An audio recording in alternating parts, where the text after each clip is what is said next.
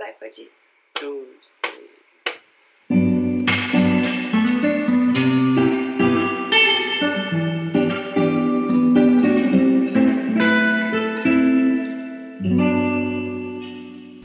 Hello, amigos! Sejam bem-vindos a Falar e Mar.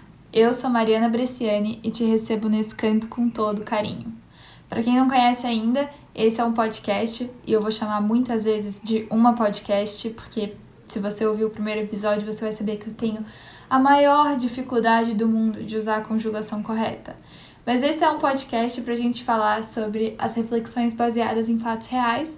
Basicamente, as coisas acontecem na minha vida e aí eu venho aqui porque eu penso sobre elas. E eu gosto de falar sobre sonhos, eu gosto de falar sobre frustração, perfeccionismo, autocobrança, medicina, sou estudante de medicina, de viagens, gosto de falar de espiritualidade, de chakras e yoga e cristais. O nome da minha podcast é um é um baseada num cristal, o Larimar. E então, para todos os episódios eu trago um cristal que tem a ver com o tema da semana, para vocês conhecerem um pouquinho so mais sobre o mundo das pedras. Bom, então, sem mais delongas, vamos começar. As palavras-chave para esse episódio foram muito difíceis de pensar porque ele é uma mistureba e vocês já vão entender por quê. Mas basicamente a gente vai falar sobre se apaixonar para além de se apaixonar por alguém. Então a gente vai falar sobre pequenas coisas, sobre simplicidade, sobre autoconhecimento e aí uma miscelânea de coisas que eu tô amando, que vão desde, sei lá, cabelo até música e filmes e todas as coisas legais. E como eu já anunciei que a gente vai falar de coisas simples e pequenas coisas do dia a dia, eu já queria anunciar que tem um passarinho cantando aqui onde eu tô gravando.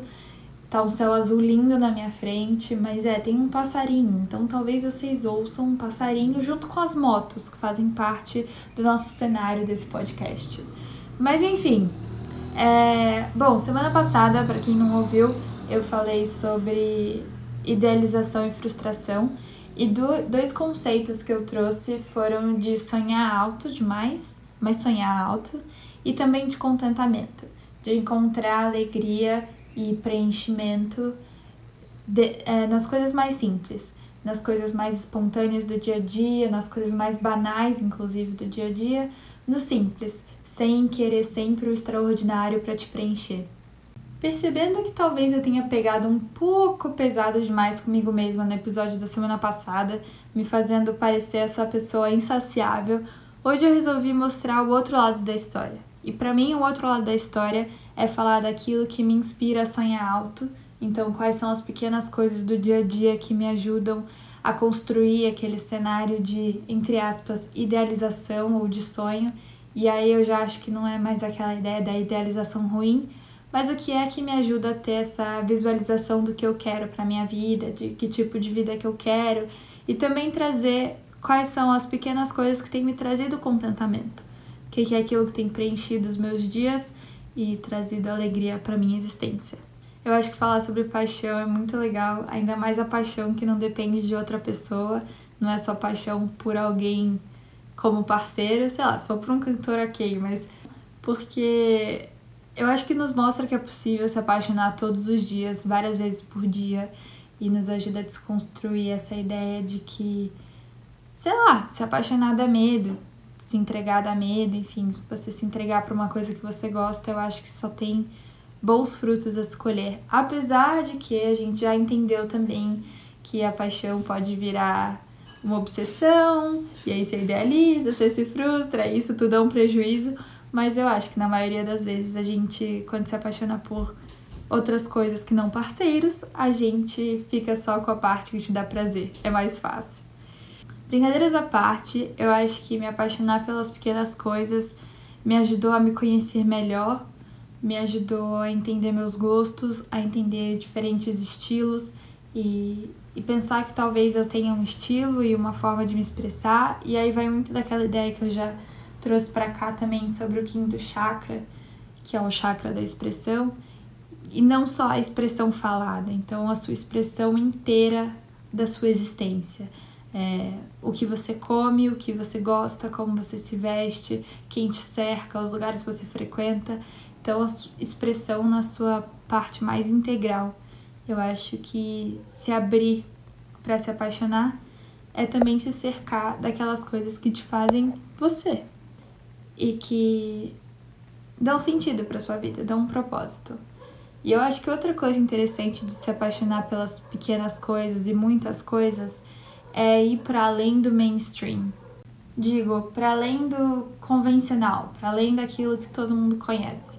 E o mainstream é ótimo, não me levem a mal, eu sou muito mainstream, não sou diferente de ninguém. Mas eu acho que o convencional é só um dos caminhos. E é o caminho que quase que tipo a sociedade está te apresentando. Então, uma galera tá te apresentando, ah, isso é legal, faça isso, experimente aquilo.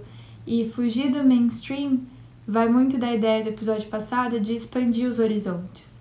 Eu acho que outras coisas podem ser apaixonantes e coisas que não são apaixonantes para os outros podem ser para você. E é só assim que você vai se conhecer, certo? Então, para esse episódio, eu decidi pegar um pouquinho mais leve do que o da semana passada, que era cheio de teses e reflexões profundas, e trazer quais são as coisas que eu tô apaixonada no momento. Eu acho que também é legal porque é o tipo de conteúdo que eu mais gosto de ouvir, um dos. Porque eu acho muito que é uma troca, assim, você ouve alguém falando sobre o que gosta e o YouTube tem muito isso. E eu acho que a, troca vem porque você acaba recebendo recomendação de várias outras coisas. Então, de filmes, de artistas, de novas atividades, de novas lojas, inclusive, marcas e tendências, que seja, sabe? Acaba sendo uma troca. Então, vamos expandir nossos olhares juntos hoje aqui. Esse episódio vai ser tão clichê, porque a gente só vai falar de coisa boa e eu tô amando, porque clichê é ótimo. Então vamos lá. Na minha lista de 10 coisas que eu tô amando, a primeira delas é o meu cabelo. Para quem não me segue no Instagram e não viu, eu pintei o meu cabelo recentemente de uma maneira muito excêntrica, eu diria. Eu entrei para aquela moda, aquela trend que tá super famosa no TikTok, inclusive, que é de você descolorir os dois pedaços da frente do seu cabelo. Então, tipo, as duas mechas da frente, você literalmente descolore. Sabe quando você faz um rabo de cavalo e você puxa aqueles cabelinhos da frente assim? É tipo isso um pouco mais. Você, sei lá, pinta, descolore os dois dedos, assim, de cabelo de cada lado. E tem sido uma experiência. Eu espero que, assim, eu tô gravando esse episódio antes mesmo de lançar o podcast mas eu espero que quando esteja lançado eu ainda esteja com esse cabelo. Não sei quanto tempo essa fase vai durar. Com certeza é uma fase temporária. Mas eu tô amando. Eu tô amando porque. Beleza, porque eu me sinto estilosa e hype? Sim. Mas também porque. por uma coisa muito mais simbólica, que é. Eu nunca abri espaço na minha vida para pintar o meu cabelo de um jeito assim tão diferente.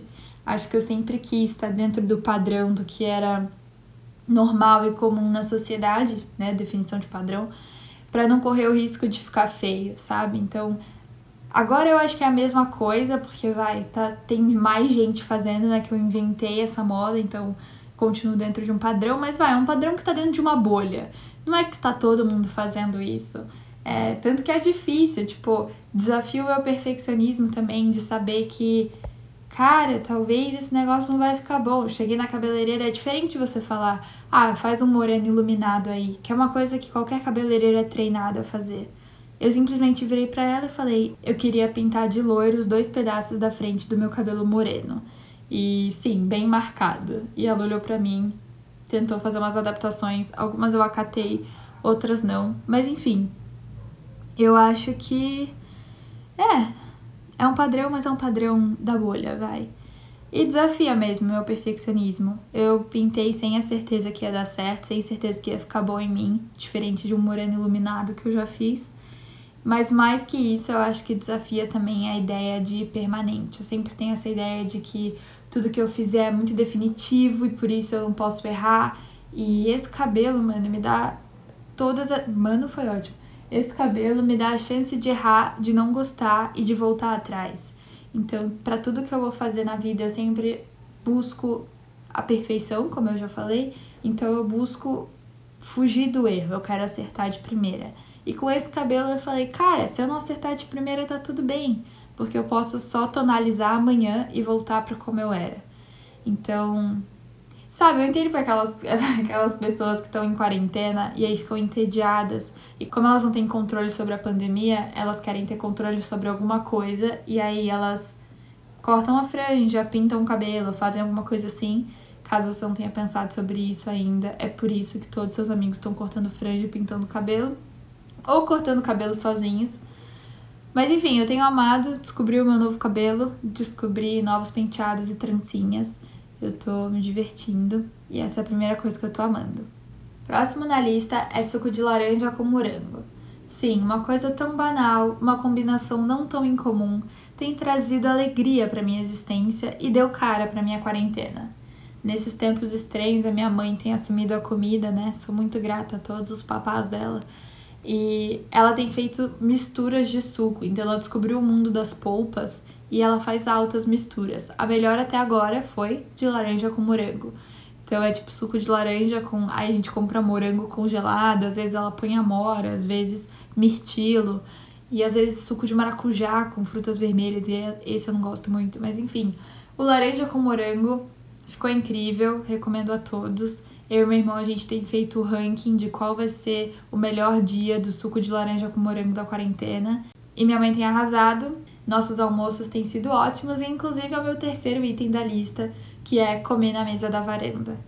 Eu não sei se vocês já perceberam, mas parece que todas as famílias tradicionais brasileiras que moram em apartamento e têm uma varanda estão descobrindo a varanda. E isso não é novidade, porque se você ouviu o episódio passado, você também sabe que eu resolvi descobrir a varanda para fazer yoga. Mas ah, a minha família descobriu a varanda, a gente tem tomado café da manhã na varanda, almoçado na varanda e e eu amo, né? Porque, enfim, sol, dia, luz, parece que você tá mais ao ar livre do que realmente tá. E para minha família, comer junto é uma coisa muito importante, faz muito parte da nossa rotina de família. Então a gente sempre jantava junto, mas agora a gente tá almoçando junto e cada um tem fome numa hora para jantar. Mas pra gente sempre, como sempre foi muito nós quatro, sentar na mesa é o, é o nosso nossa hora de se unir, assim, de meio que bonding time, sabe? E a gente sempre conversa sobre como foi o dia de cada um e compartilha as alegrias, as frustrações ou os vários nadas do dia. Tem sido muito bom comer na mesa da varanda. E não só comer na varanda, mas também fazer yoga, como vocês já sabem. Mas hoje eu quero falar de outra parte do yoga na varanda, que é como eu ressignifiquei o exercício físico recentemente e isso é uma coisa que eu tenho amado também a yoga me permitiu enxergar o exercício de outra maneira. Eu tenho malhado não para eliminar nada, que no caso sempre foi gordura, mas para ganhar alguma coisa, que agora é força, resistência e músculos. Recentemente eu emagreci bastante, que é inclusive um assunto que eu quero trazer para cá, não o fato de eu ter emagrecido, mas a relação com o corpo. E, enfim, esperem esse episódio. Eu é, mudei a maneira de ver o exercício físico e isso me motiva muito mais a incluir ele na minha rotina. E hoje é tipo, ah, eu quero fortalecer meu braço para sustentar o chaturanga perfeito na prática. Não que a yoga me cobre de ser perfeita, mas esse é o meu desafio individual. Então, quero ter braços fortes. E aí, como eu ressignifiquei usando a yoga de base? Bom, para mim, a yoga me mostra que eu não preciso de uma roupa específica para praticar e me exercitar, eu não preciso de um tempo mínimo, eu não preciso nem colocar tênis e meia.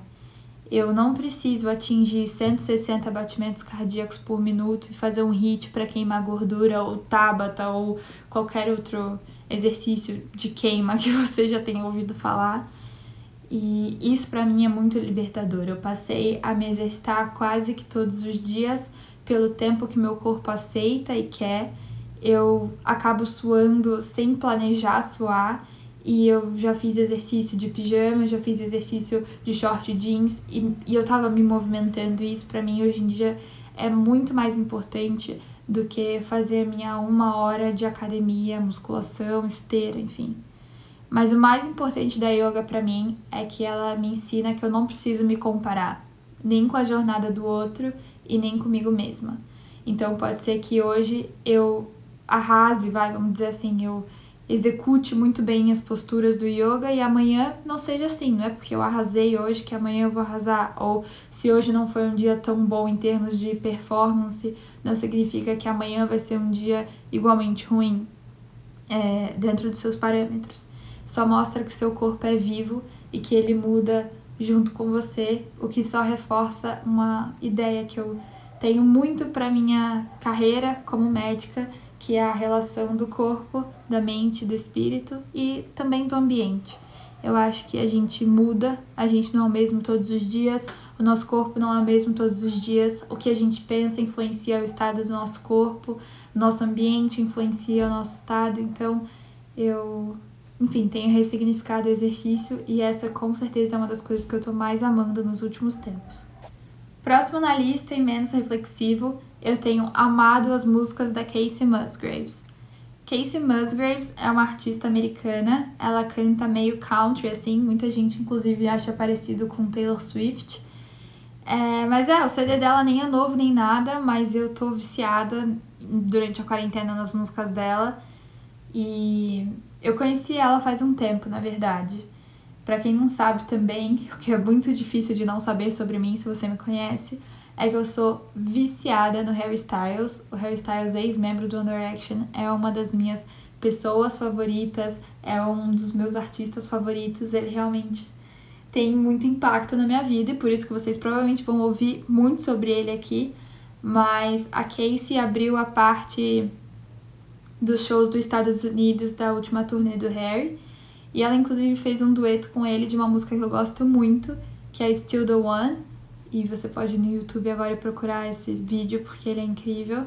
Mas enfim, eu conheci ela por causa disso e também porque os Jonas Brothers, quando eles voltaram, eles postaram um vídeo deles num iate dançando ao pôr do sol e a música que tava tocando era dela, chamava é, Golden Hour. E aí, deixa eu ver, eu posso recomendar algumas músicas. As minhas favoritas do álbum são Slow Burn, com certeza para mim é melhor. E Golden Hour é boa, mas Velvet Elvis e Happy and Sad são as minhas favoritas do momento. Mas todas são muito boas. Então é, tenho amado Casey Musgraves.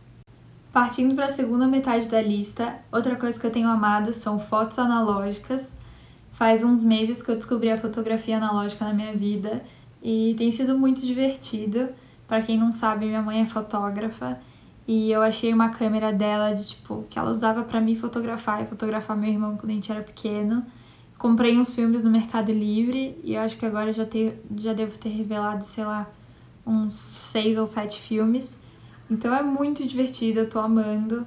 Eu amo quando um adulto me vê com uma câmera analógica, que eles ficam muito, tipo, fascinados, que os jovens agora estão fascinados com a câmera analógica, que é uma coisa completamente normal se você viveu antes dos anos 90. Mas é muito legal hoje pra gente, hoje em dia, desafia a nossa paciência.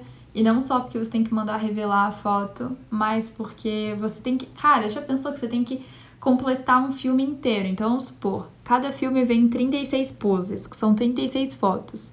Se você tirou foto de alguma coisa que você gostou muito, no início do filme, você tem que esperar os próximos eventos, que você também não gasta um filme num evento só, né? Tipo, numa saída só, porque é caro.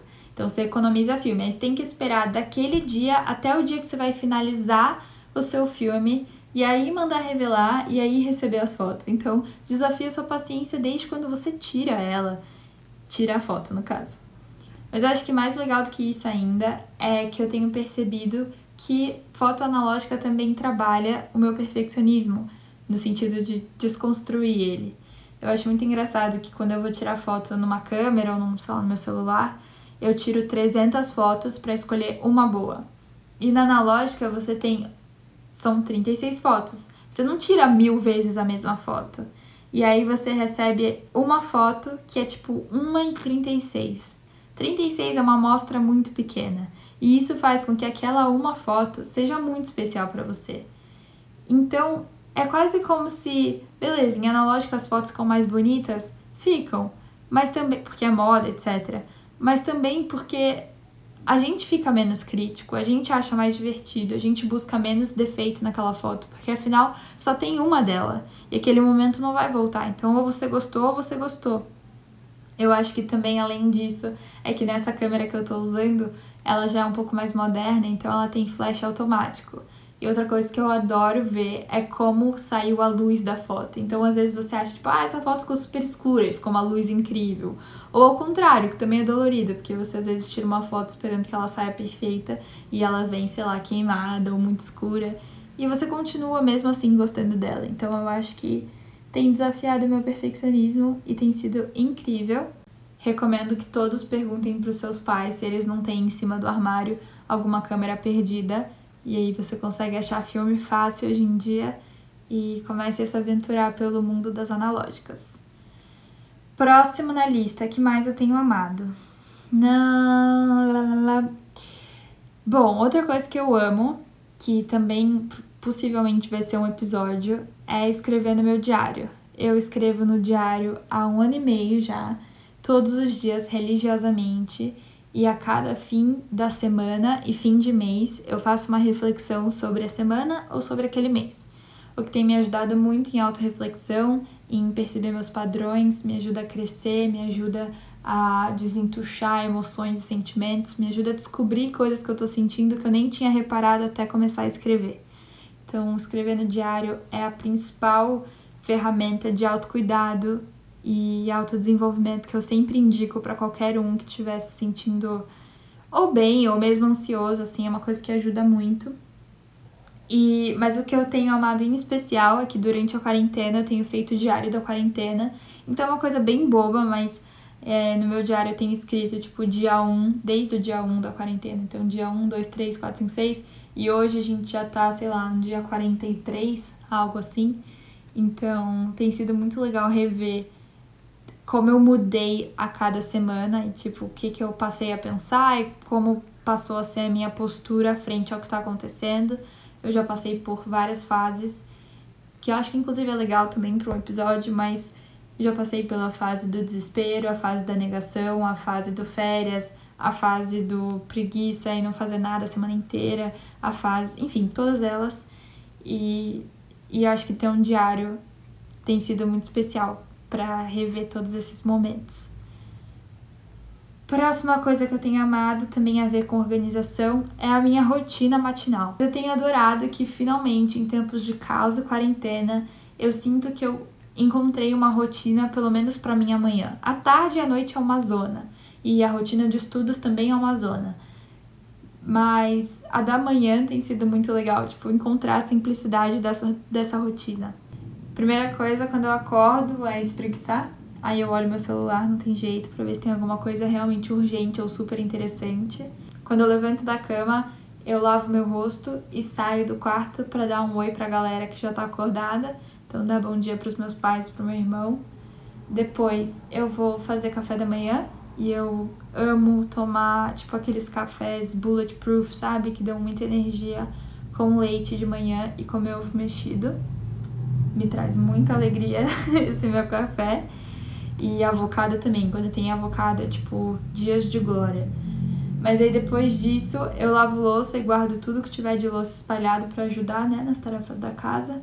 Volto pro meu quarto, escovo os dentes, boto minha lente, arrumo minha cama. Eu não consigo seguir o meu dia e nem prosseguir na vida se a minha cama estiver desarrumada. É assim, uma coisa que realmente eu tenho muita aflição eu me sinto muito mais produtiva, eu sinto que eu já cumpri uma meta quando eu arrumo a cama e que meu dia vai dar tudo certo por causa disso. Eu arrumo minha cama e aí troco de roupa e sento na minha bancada para escrever no meu diário. E aí eu passo um tempo escrevendo no diário tanto o que aconteceu, quanto, sei lá, alguma inspiração, alguma ideia para podcast. Eu tava fazendo um curso de cristais, terminei agora inclusive, e eu tava vendo, ele era tipo vídeo aula, então eu tava assistindo um pouquinho todos os dias e estudando meus cristais. Depois é hora de fazer yoga, e aí eu tomo um banho, ajudo minha mãe no almoço ou em alguma outra coisa para limpar a casa e cuidar da casa. Estamos todos nos ajudando um pouco extra nesse tempo de quarentena. E agora eu me sinto uma blogueira oficial, porque eu acabei de falar a minha rotina matinal, que é tipo uma das coisas mais fúteis que existem, porque ninguém precisa saber que eu escovei meu dente depois de tomar café. Mas brincadeira à parte, eu só me sinto muito grata de ter encontrado uma rotina e que nela eu tenho espaço para me desenvolver, para cuidar da minha cabeça, para fazer coisas que eu gosto, para descontrair e é, sou muito grata por tudo assim.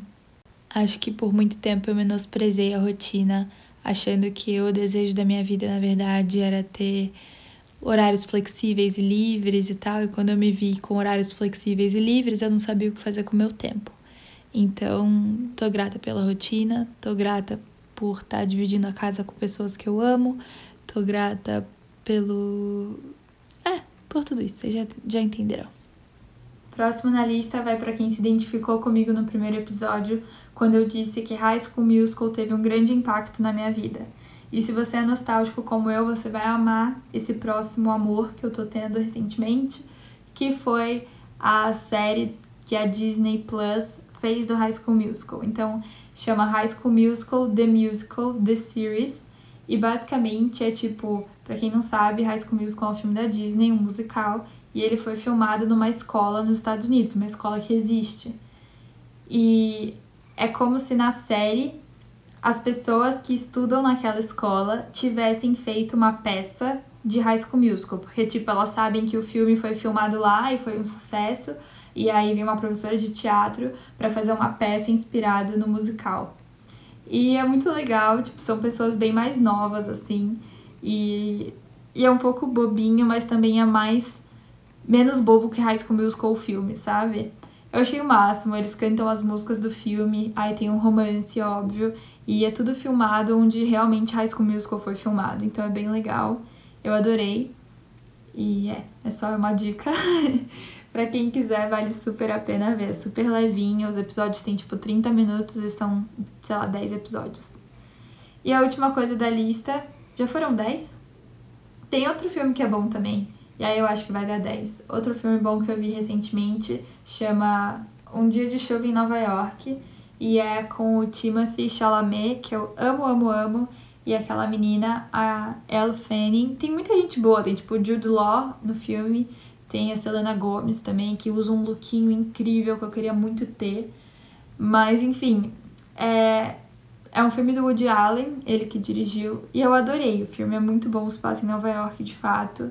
E, enfim, tem toda uma história de pessoas famosas e ah, enfim, é incrível, só assistam, é um ótimo filme, eu amei. E a última coisa foi um projeto que eu fiz, que eu também amei esse mês, em tempos de quarentena, que foi um do it yourself, que eu fiz quadros para minha nova casa. Eu me mudei recentemente para perto da minha faculdade e na minha sala, em cima do sofá, tem uma prateleira e eu e a minha housemate, que é uma das minhas grandes, grandes amigas, a Bia, a gente tá decorando as casa, a casa aos poucos. E aí nessa prateleira a gente queria colocar um quadro apoiado e depois talvez pendurar outros pela casa. Só que é meio caro você comprar um quadro pronto. Então eu resolvi fazer um projeto que ia ficar exatamente como eu queria, porque eu queria quadros que tivessem uma vibe meio botânica, assim. Então, sabe aquelas imagens de planta e frutos que tem até um nome científico, assim, da espécie? eu queria exatamente isso. Aí eu fui no computador, procurei umas imagens eh, de graça em alta qualidade dessas plantas e tal. Fui numa gráfica antes de fechar a quarentena total e imprimi em tamanho A3.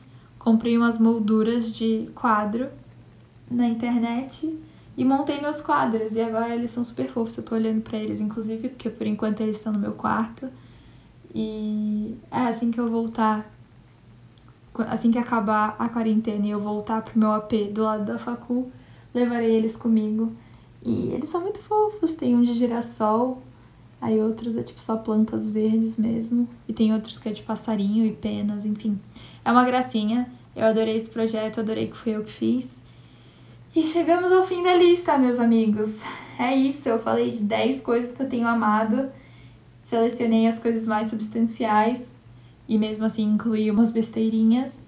Mas eu tenho amado tudo isso e eu acho que é um bom momento pra gente se inspirar, pra gente usar a internet ao nosso favor e conhecer artistas novos, ver novos filmes, é, assistir tutoriais e, enfim, gastar nosso tempo com coisas que preenchem a nossa alma. E antes de eu me despedir, eu queria apresentar para vocês o cristal que eu escolhi para esse episódio. Diferente do último, que era uma pedra super conhecida, ametista, para esse a gente vai falar da hemimorfita. A hemimorfita é uma pedra que eu não tenho, que eu nunca vi ao vivo, mas que. Uh, moto. Mas que eu aprendi recentemente nesse curso de cristais que eu falei que eu terminei, mais um módulo. E eu achei que tinha tudo a ver com o episódio de hoje e apesar de não ter nenhuma experiência com ela, eu quis trazer mesmo assim, que a gente vai mesclando coisas conhecidas e coisas não tão conhecidas. Coisas, né? Cristais. Mas é também uma pedra do quinto chakra, para quem não sabe, na cultura do yoga e na Ayurveda, cultura indiana, a gente tem sete chakras principais, que são centros de força no corpo. O quinto é o laríngeo, que está relacionado à nossa expressão, como eu falei no início do episódio, a fala, mas a expressão também num sentido mais abrangente. Essa também é uma pedra azulzinha, que é a cor do chakra. A hemimorfita, em relação às propriedades, ela é considerada um cristal anti-estresse, que traz alegria, bem-estar, leveza. Ela resgata o prazer de viver com alegria e simplicidade, resgatando o olhar da beleza nos pequenos detalhes. E vocês devem ter entendido que é por isso que eu trouxe ela. Essa definição é do curso que eu fiz. E eu achei muito legal que o rapaz que dá o curso. Ah, eu posso incluir aqui, porque é uma outra coisa que eu tenho amado e já amo há muito tempo. O nome dele é Eduardo Melo. No Instagram é arroba Eduardo Melo com dois L's cristais. E o Du ensina cristaloterapia, ensina como os cristais funcionam, ensinam ensina várias pedras, e eu achei muito legal que o Du, quando estava explicando essa pedra, ele disse que a gente ouve, ah, é um cristal anti-estresse, mas também não é como se o cristal injetasse na gente algo que nos relaxa do nada. Mas por ele trazer esse olhar para os pequenos detalhes, é uma pedra que te ajuda a se voltar para aquilo que não gera tanto estresse, exatamente as coisas mais simples da vida, e te ajuda a desestressar, trazendo esse encantamento com as pequenas coisas. Então, eu achei que tinha tudo a ver, apesar de não ter nenhuma experiência com essa pedra. Eu achei incrível. Ela é inclusive uma pedra que vai bem com a Larimar, segundo o Du também. Elas são bem parecidas. A Larimar é a pedra que dá nome ao podcast. E é, então é isso, meus amigos. Chegamos ao fim da lista, conhecemos um cristal novo, que é a hemimorfita. E eu espero que vocês tenham gostado desse episódio um pouco mais tranquilinho. Eu pretendo mesclar as reflexões profundas com ideias mais leves. E espero também que vocês tenham se motivado a abrir o coração e os olhos para as simplicidades da vida. E com certeza vocês também já estão amando um monte de coisa, só não se deram conta ainda. Ou se deram, e aí eu recomendo que você vá no Instagram do podcast, que é falarimar, ou no meu, que é arroba e me conte o que é que você está amando me conte qual recomendação você tem para mim, o que é que eu preciso conhecer. E eu vou amar o seu feedback como sempre. Tô muito feliz que você veio aqui me escutar e a gente se vê na próxima. Mil beijos. Agora foi. Toca pra mim aquele finalzinho.